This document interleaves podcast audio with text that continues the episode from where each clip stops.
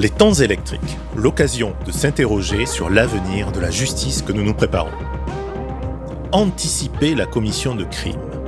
Philippe Cadic l'avait prophétisé pour 2054 dans sa nouvelle Minority Report. Est-ce que nous l'avons devancé? Nous recevrons aujourd'hui Clementina Barbaro, chef d'unité au Conseil de l'Europe, exactement à la CPEJ, Commission européenne pour l'efficacité de la justice, qui a notamment piloté les travaux sur l'intelligence artificielle et les systèmes judiciaires. Bonjour Clémentina. Bonjour Yannick, merci de m'avoir invité à, cette euh, émission et dans laquelle nous allons un petit peu explorer les liens entre la littérature, le cinéma, euh, l'intelligence artificielle et la réalité et la réalité, le droit pénal. Merci d'avoir accepté notre invitation et l'émission sera également animée par Sophie Sontag-Koenig. Bonjour Sophie. Bonjour Yannick. L'intelligence artificielle est partout. Elle investit ces dernières années le champ judiciaire avec beaucoup de promesses, dont la capacité d'aider les professionnels avec des dispositifs dits prédictifs. Et en matière pénale, quelles en sont les applications? Quel est l'impact sur le procès pénal? Comme les bains de photographie argentique parviennent à révéler l'imperceptible d'une prise de vue, l'intelligence artificielle, on l'appellera IA, nous promet de dévoiler, par le formalisme mathématique et statistique, de l'information dans le canevas des données que nous produisons de plus en plus massivement.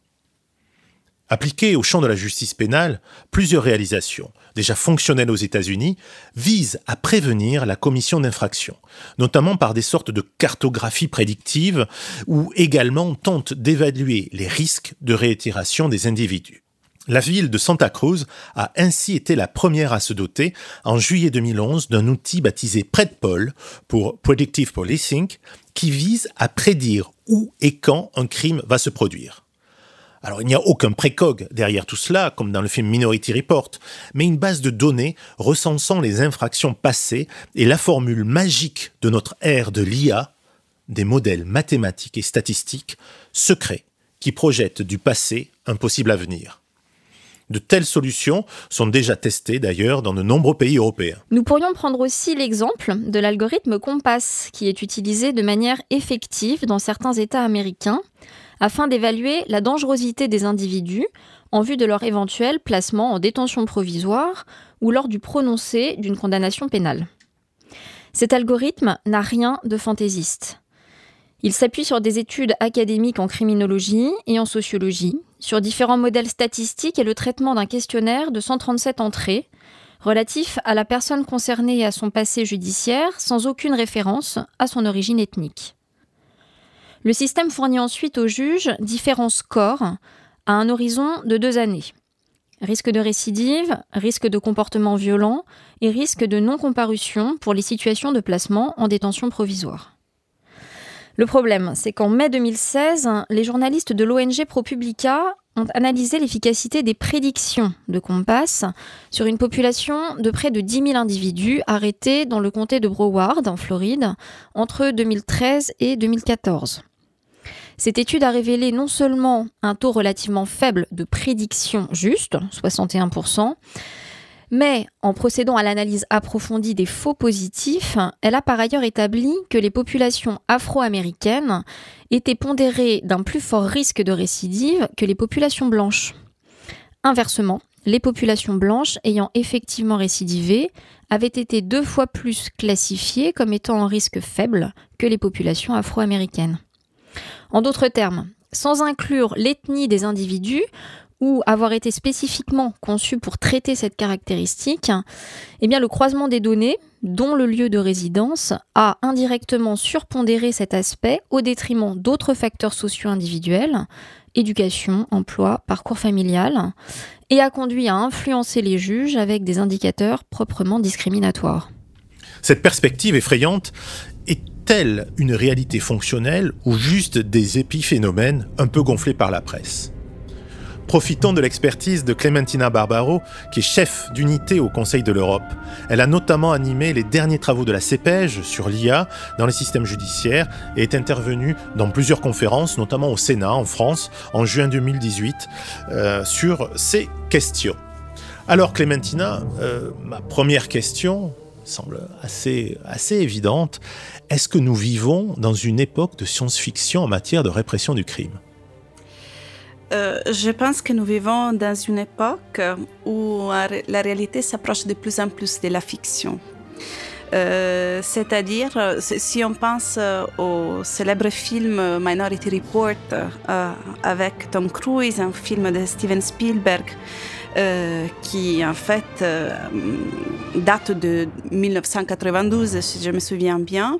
Dans ce film, euh, il y avait un, en fait, il y avait un outil qui s'appuyait sur des créatures surnaturelles quelque part, qui arrivait en fait à révéler euh, le nom de l'auteur d'une infraction avant qu'il passe à l'acte. Oui, ça s'inscrivait de mémoire sur une boule en bois, quelque chose comme ça, euh, où le nom apparaissait de la, de la personne, du possible tout à auteur. Fait, tout à fait. Donc on identifiait au préalable l'auteur.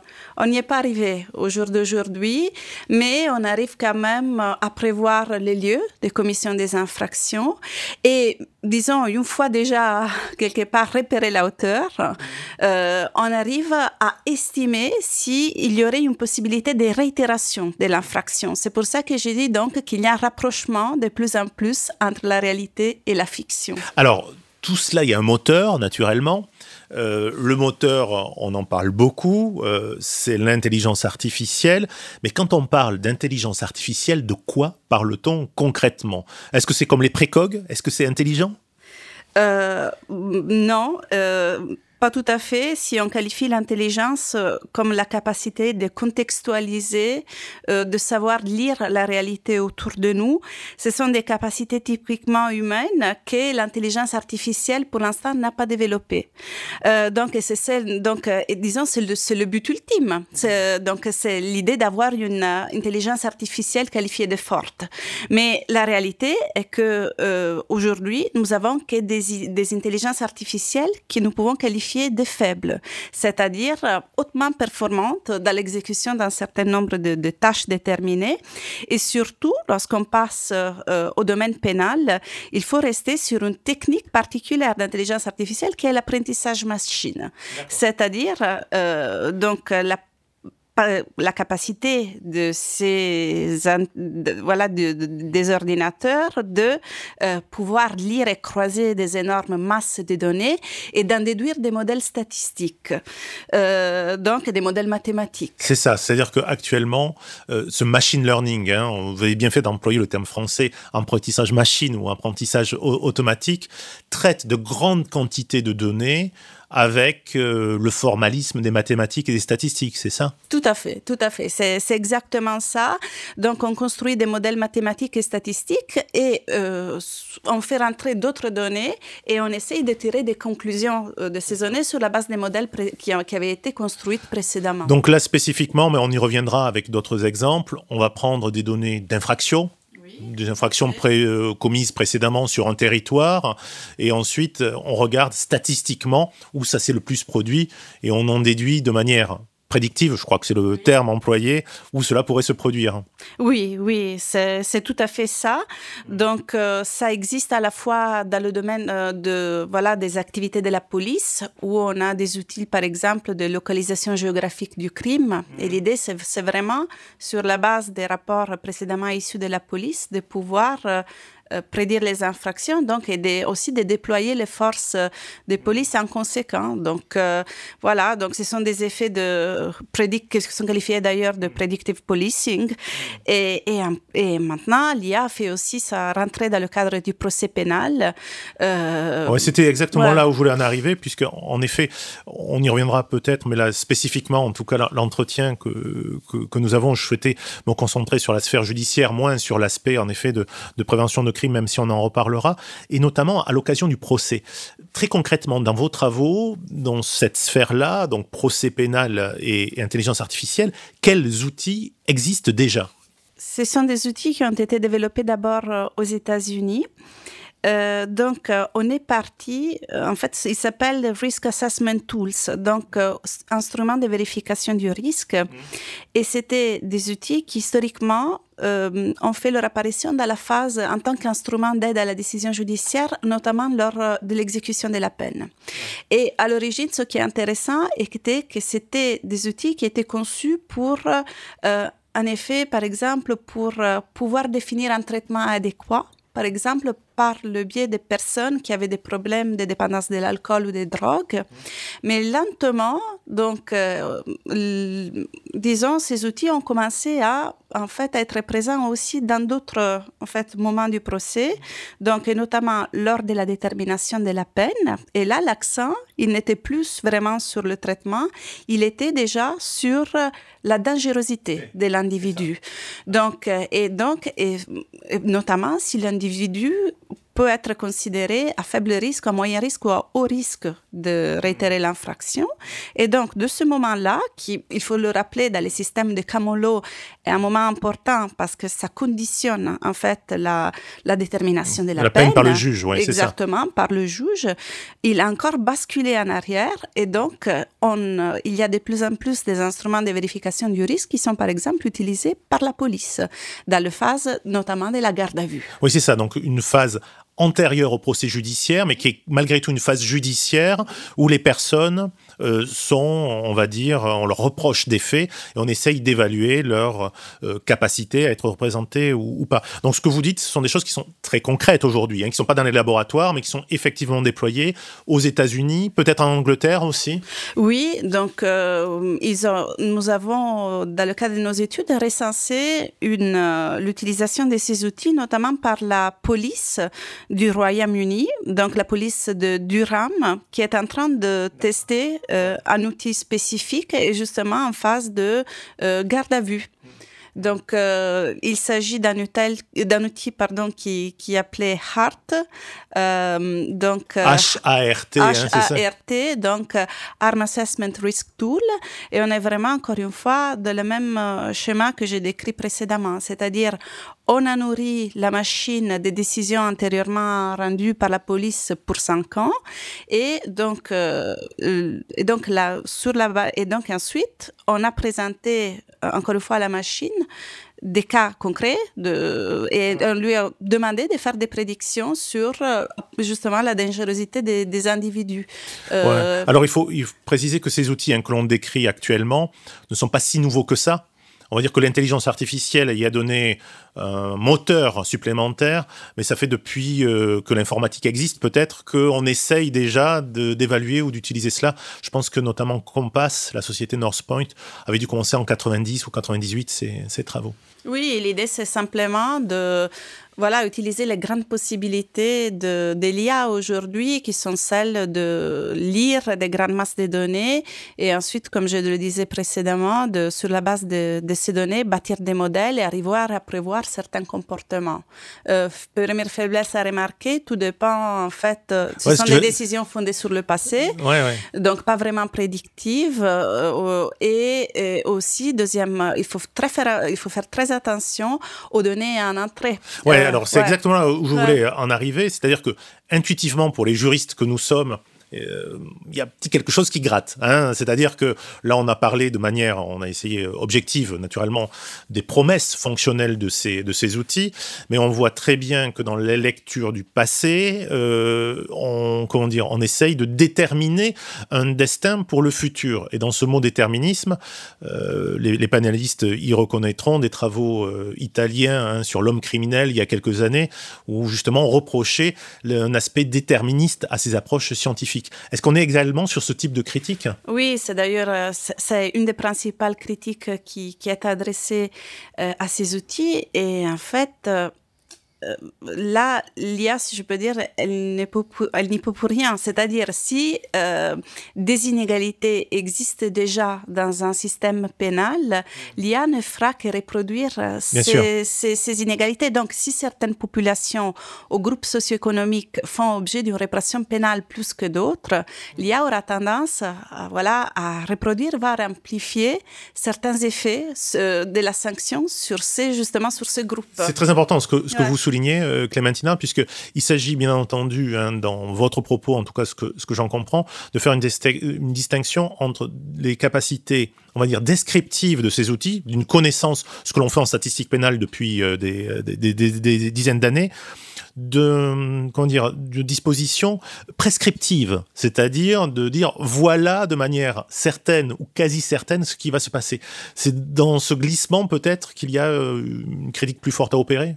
Euh, oui, oui, je pense que oui, parce que donc tout d'abord la critique elle est liée tout d'abord au fait qu'on lit le destin d'un individu au destin d'une série d'individus auxquels il appartient. Donc ça, c'est un, un premier point. Et donc, euh, euh, quid en effet de, de la des motivations personnelles de l'individu et de, sa possibilité aussi de ne pas choisir en fait de commettre un crime. Euh, il y a toujours une rédemption qui est possible euh, et parfois cette rédemption en réalité est rendue impossible par, par, par, par ces outils qui, qui, vont attribuer des sanctions extrêmement lourdes à certains individus qui font partie de certaines communautés. Oui, on, voit que clairement par rapport à toute la politique pénale qui a été déployée dans de nombreux pays européens, dans la France, après la Seconde Guerre mondiale, hein, notamment Marc Ancel, qui avait euh, développé le concept de défense sociale nouvelle, qui était orienté autour de l'individu. Là, on remet en cause, on va dire, toute une évolution qui était beaucoup plus centrée sur l'individu, en revenant sur une politique plus déterministe. Oui, tout à fait. Donc, euh, un accent qui est plus euh, sur, en fait, sur l'aspect sanctionnateur toi, au sanctionnateur de, de, sanctions plutôt que sur une perspective de réintégration et de réhabilitation. Alors, tout à fait. pour rendre tout cela concret, euh, l'ONG ProPublica, et on va lui reconnaître ce mérite-là, elle a fondé euh, sa critique sur euh, les mêmes armes hein, que, on va dire, la société Northpoint, qui a, les, qui était l'éditrice de, ce logiciel Compass aux États-Unis, et elle a pris des données, elle les a traitées, et elle a vu que dans ce qu'on appelle les faux positifs c'est-à-dire les euh, erreurs commises par le, par le système, euh, il y avait euh, de, comment dire, une très forte discrimination. Pour faire simple, hein, pour résumer, je, le, disais en début de la chronique, les populations afro-américaines étaient pondérées systématiquement d'un risque de récidive plus grand que les populations blanches. Inversement, North Point a voulu y répondre et a conduit à son tour des études sur ses propres données et est arrivé à la conclusion que son système n'était pas du tout discriminatoire, puisque cette fois-ci, dans les faits avérés, hein, pour les cas avérés, dans les profils à haut risque, ignorait aucune euh, discrimination. Alors pour essayer de le mettre d'accord, Krishna Gumadi, qui est un, chercheur à l'université de Sarrebruck, a essayé de faire un peu la part des choses et a essayé de mettre en, évidence, c'est une histoire de, calibrage d'algorithme. Hein, C'est-à-dire que grosso modo, pour faire simple, plus les mailles du filet sont larges, moins on en, attrapera, pardon.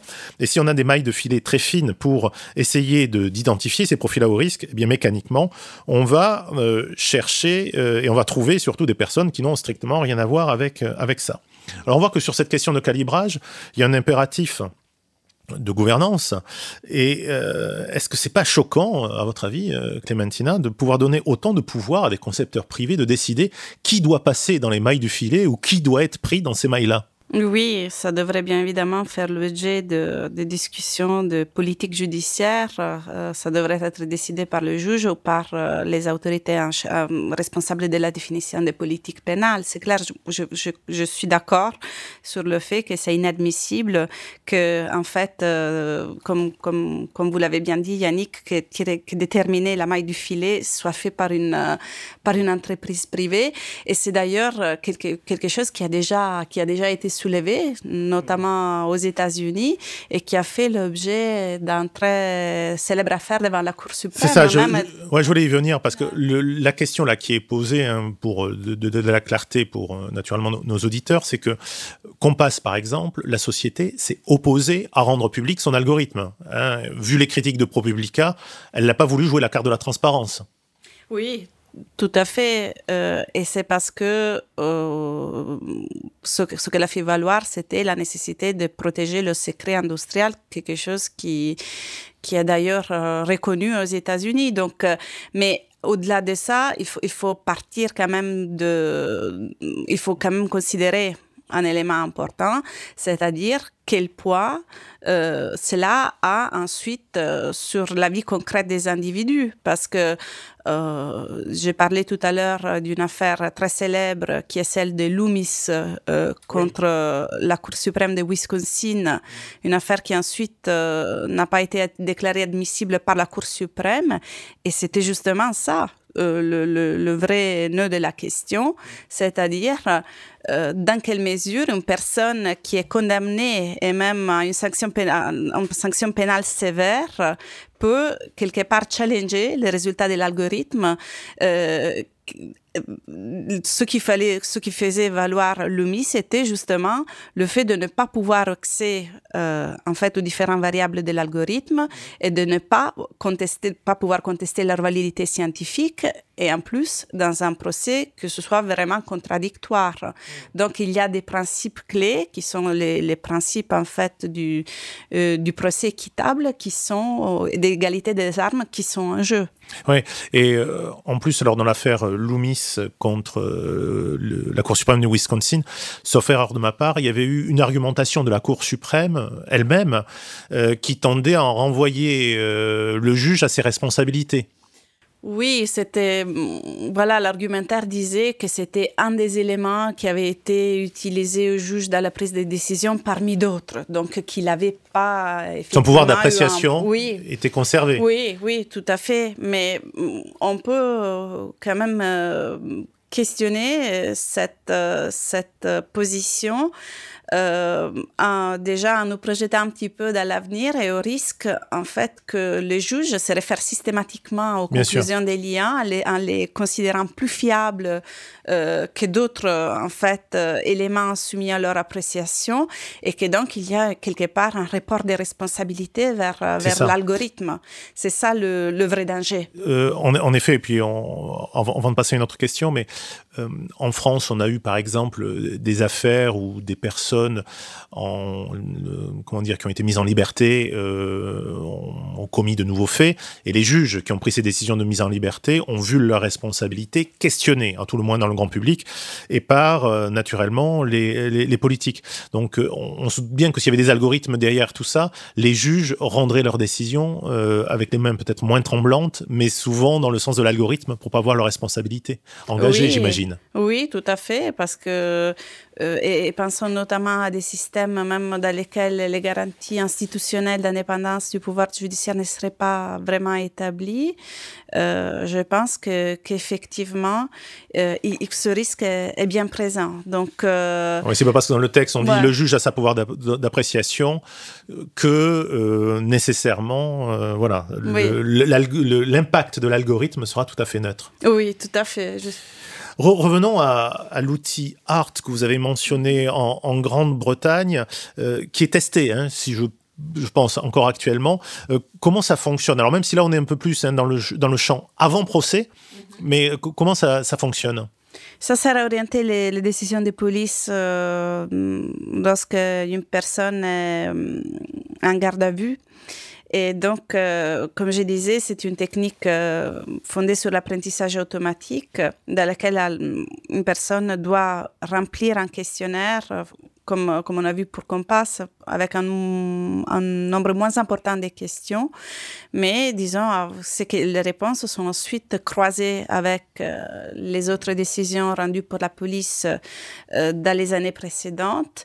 Et donc, euh, disons que le critère est, disons, plus on partagera des questions avec des individus qui ont récidivé, plus on sera considéré à haut risque de récidive. C'est qu'une approche statistique, en effet. Ouais, encore une fois, ça pose les mêmes questions euh, de comment dire d'appartenance à des groupes, moins que de détermination de ce que l'individu pourrait, pourrait faire. Et, ce qui est aussi intéressant dans le cas de Hart, c'était euh, en fait de, de voir, il y, a, il y, a, eu des études scientifiques qui ont été menées, et c'était notamment sur, euh, c'est un point intéressant, c'est la divergence qui existe euh, entre les policiers humains et l'intelligence artificielle en matière de prédiction, lorsqu'un individu est classé au risque. Mmh. Parce que euh, ce qui a révélé cette étude était que les policiers étaient d'accord avec la machine seulement dans le 10% des cas. Et donc, on peut se demander, justement, et l'étude essayé de... La réponse, je pense, est assez simple. C'est-à-dire, euh, c'est un élément de responsabilité. Un être humain va devoir encore expliquer pourquoi il a décidé de, voilà, de laisser un individu en, garde à vue. Euh, et il devra bien le justifier. Donc, peut-être un policier humain ne, se sentira pas à l'aise, euh, disons, à, conclure pour, euh, voilà, pour euh, un, classement au risque et donc tendra plutôt à considérer l'individu en tant que moyen risque ou faible risque. Bien, bien, à nous entendre, il n'y aurait pas grand-chose de bon à envisager entre l'intelligence artificielle et la matière pénale, hein, pour se résumer, du déterminisme à tous les étages, ce qui va euh, quand même bien à l'encontre, de, encore une fois, des, de, la politique en matière pénale depuis les années 45 en, France, également euh, des, problématiques de discrimination, hein, très, très clairement, qui ont été posées par Compass et certainement euh, aussi d'autres outils comme en, Grande-Bretagne. Et on se dit que dans tout cela, euh, comment dire, la matière pénale et l'intelligence artificielle ne feraient pas bon ménage. Mais est-ce qu'on ne pourrait pas imaginer, quand même, faisons cet, effort-là aussi, et de ne pas jeter le bébé avec l'eau du bain, comme, l'on dit, est-ce qu'il n'y aurait pas des usages vertueux à imaginer de, l'intelligence artificielle en lien avec la, matière pénale au sens large? Bon, il y a des hum, possibilités d'utilisation très prometteuses, par exemple dans le domaine de l'enquête euh, par la police notamment, ou par exemple pour la détection des transactions financières suspectes, il y a des outils aujourd'hui qui qui permettent en fait de les détecter en minutes, alors que par le passé, il fallait des mois entiers de, de travail par les forces de police. Tout ce qui est la reconnaissance vocale d'images, d'objets, tout ça, c'est aussi, ce sont aussi des, des atouts des l'IA qui, qui, peuvent vraiment épauler l'action de la police. Euh, une autre utilisation possible, alors donc cette fois en essayant de bâtir une utilisation positive des l'IA dans le cadre du procès pénal, est de en fait utiliser les grandes possibilités de croisement des données qui existent sur l'individu et qui sont peut-être parfois disséminées euh, dans plusieurs institutions publiques. Donc, euh, et de, les croiser et d'arriver euh, vraiment à donner des éléments de décision utiles au juge dans le cadre des procédures comme, qui sont très courtes, comme par exemple la comparution immédiate. Ouais, c'est ça, c'est en, en capacité de donner aux travailleurs sociaux qui sont euh, avant le juge ou au juge lui-même euh, dans, ses fonctions, euh, une image, si possible, la plus complète du parcours des individus et pas nécessairement à charge. Oui, tout à fait, tout à fait. Donc une utilisation des l'IA qui viennent au service de l'humain finalement et qui ne servent pas vraiment à, comment je peux dire, à, comment je peux dire, à renfermer l'humain dans une cage déterministe. c'est très important. Euh, on arrive lentement vers la conclusion de cet entretien qui nécessiterait, je pense, encore des, des, heures entières, Clémentina, à vous entendre. Mais je vais insister sur, euh, un point, c'est sur l'encadrement de ces, ces technologies. Euh, alors, vous n'avez pas été invité aujourd'hui spécifiquement hein, pour parler des travaux de la, de dans ce domaine-là. Euh, on y reviendra peut-être ultérieurement, mais d'une manière générale, est-ce que vous pensez que la soft law, c'est-à-dire des dispositifs comme les lignes directrices, des chartes, tout autre outil de partage de bonnes pratiques a plus sa place que la hard law, hein, c'est-à-dire des conventions, tout autre système de régulation beaucoup plus fort, alors que l'on voit, hein, on a des opérateurs privés qui sont dans ce champ-là, des questions de politique publique en matière pénale extrêmement sensibles, notamment en lutte contre le terrorisme, et on voit que la question de la régulation est, très délicate. Donc pour être plus efficace, euh, hard law, soft law, Clémentina? Je pense qu'il faut les deux. Euh, il faut à la fois encourager les acteurs privés à travailler d'une manière qui soit respectueuse des droits de l'homme surtout, et ensuite euh, euh, commencer vraiment à aussi à comment je peux dire de plus en plus affirmer des principes de transparence, de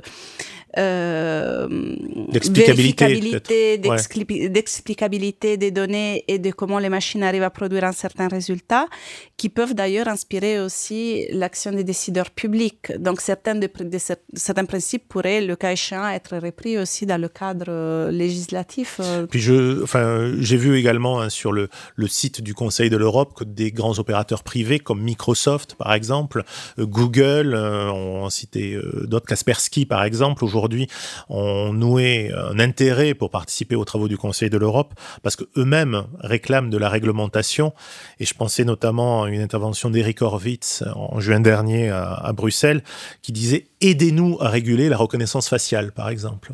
Oui, tout à fait. Donc, euh, il faut, alors la réponse à tout ça, c'est bien évidemment dans le mélange des savoirs. Donc, euh, il faut vraiment euh, que les acteurs privés, les acteurs publics, les chercheurs informatiques, les juristes, ils puissent se réunir justement pour débattre des questions comme celles qu'on a vues, hein, de, en fait, par exemple, de la détection des faux négatifs ou des faux ou de, vrais positifs. Donc, et, et ensuite, voilà, que, qu'on arrive exactement à élaborer euh, un socle commun euh, des principes et des normes. Il est temps de conclure cet entretien et avec une question euh, extrêmement facile de ma part, puisque je l'ai posée assez régulièrement à tous mes, à tous mes invités. Dans dix ans, à votre avis, euh, Clémentina, est-ce qu'il y aura des policiers juges intégrés comme dans Judge Dredd, euh, embarqués de statistiques pour pouvoir vous condamner euh, directement? Ou est-ce qu'au contraire, vous pensez que la, raison aura peut-être repris le, dessus? Je crois que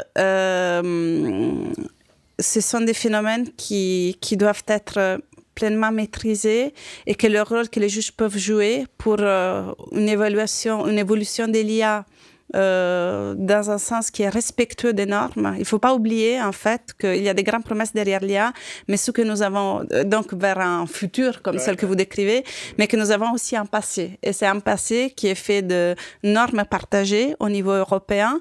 Donc moi, je suis en fait pour une utilisation de l'IA qui soit de plus en plus respectueuse avec notre valeur, avec notre passé. Merci beaucoup Clémentina. Merci Yannick. Chère Clémentina, pourquoi ne pas tenter d'illustrer maintenant musicalement notre thématique? Nous nous retrouverons après euh, cet intermède musical avec la twittosphère, restez donc connectés à ce podcast, ainsi qu'une lecture proposée par Sophie Sontag-Koenig.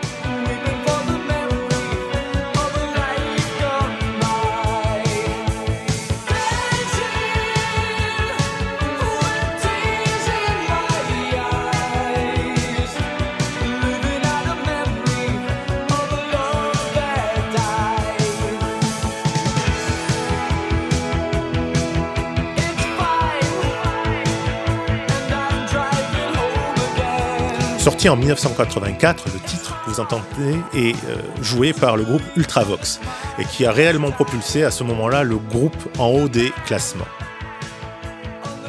La vidéo nous renvoie à un futur dystopique où une centrale nucléaire anéantit tout dans ses alentours. Et si l'IA avait le pouvoir de l'atome sur nos données? Je vous invite maintenant à nous plonger quelques instants dans la twittosphère véritable café du palais version 2.0, car il se passe toujours quelque chose sur Twitter entre les juristes et les réseaux sociaux. Asseyons-nous discrètement auprès de cette timeline.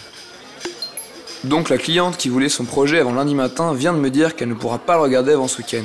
J'ai bien sûr bossé une partie de la nuit. Voilà. 22h22.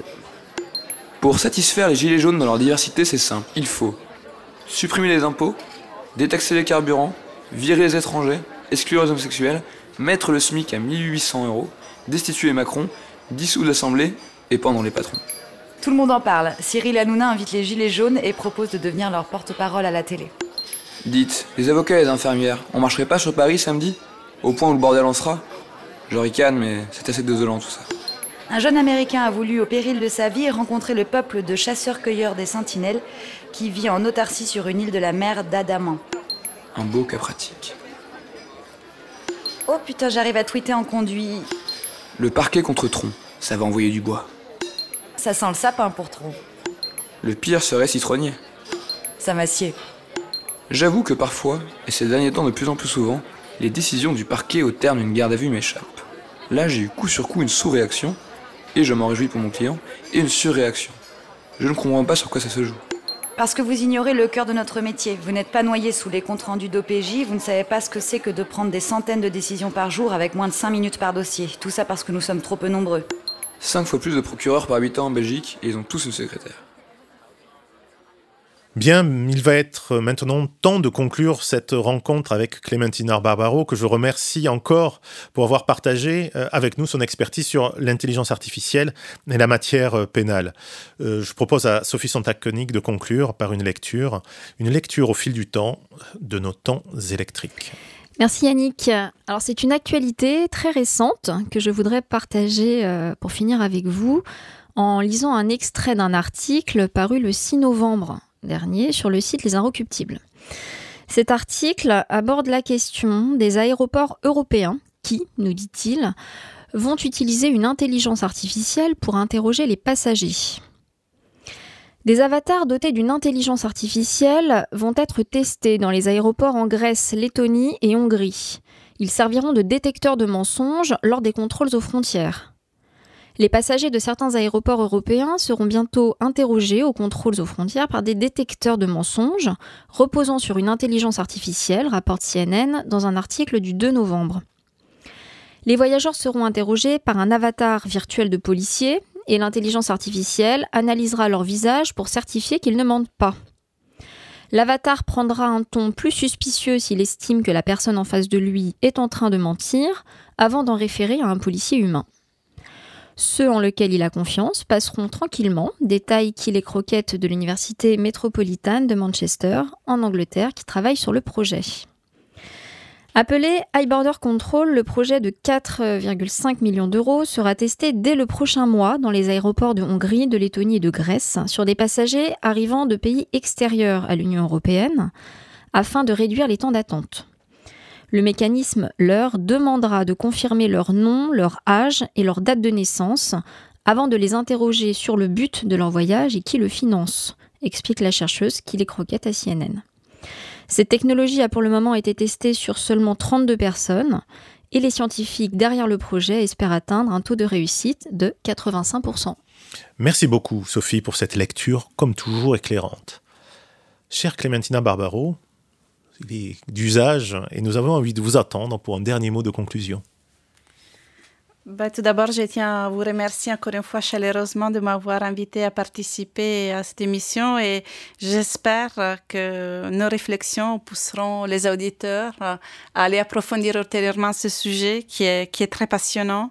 Donc, aller découvrir euh, ce qui existe actuellement et aussi, euh, je pense ce sera très intéressant de suivre en réalité les développements et voir notamment si euh, ces outils prendront véritablement pied en Europe, il serait intéressant de voir quelle sera l'attitude des juridictions européennes à leur égard. Donc euh, voilà, bien évidemment, d'une perspective du Conseil de l'Europe, nous espérons que les développements seront positifs et en conformité avec euh, le cadre européen des valeurs dont j'ai parlé tout à l'heure. Merci beaucoup Clémentina Barbaro. Merci. Les temps électriques, l'occasion de s'interroger sur l'avenir de la justice que nous nous préparons. Nous avons reçu aujourd'hui Clémentina Barbaro, chef d'unité à la CEPEJ au Conseil de l'Europe. Et je la remercie encore pour avoir entr'ouvert un voile sur le futur. Vous retrouverez toutes les références citées dans l'émission sur notre site internet amicusradio.net, rubrique Les temps électriques, ainsi que sur le blog de l'émission Les temps électriques où je souligne Clémentina Barbaro nous avait fait une extraordinaire contribution sur la thématique que nous venons de traiter. Une émission animée avec Sophie Sontag-Koenig et préparée avec l'aide de Camille Bloomberg et à la technique Lucien Oriol et Alban Lejeune. Les temps électriques, saison 1, épisode 10, c'est terminé. N'oubliez pas de vous abonner à cette émission sur le site d'Amicus Radio.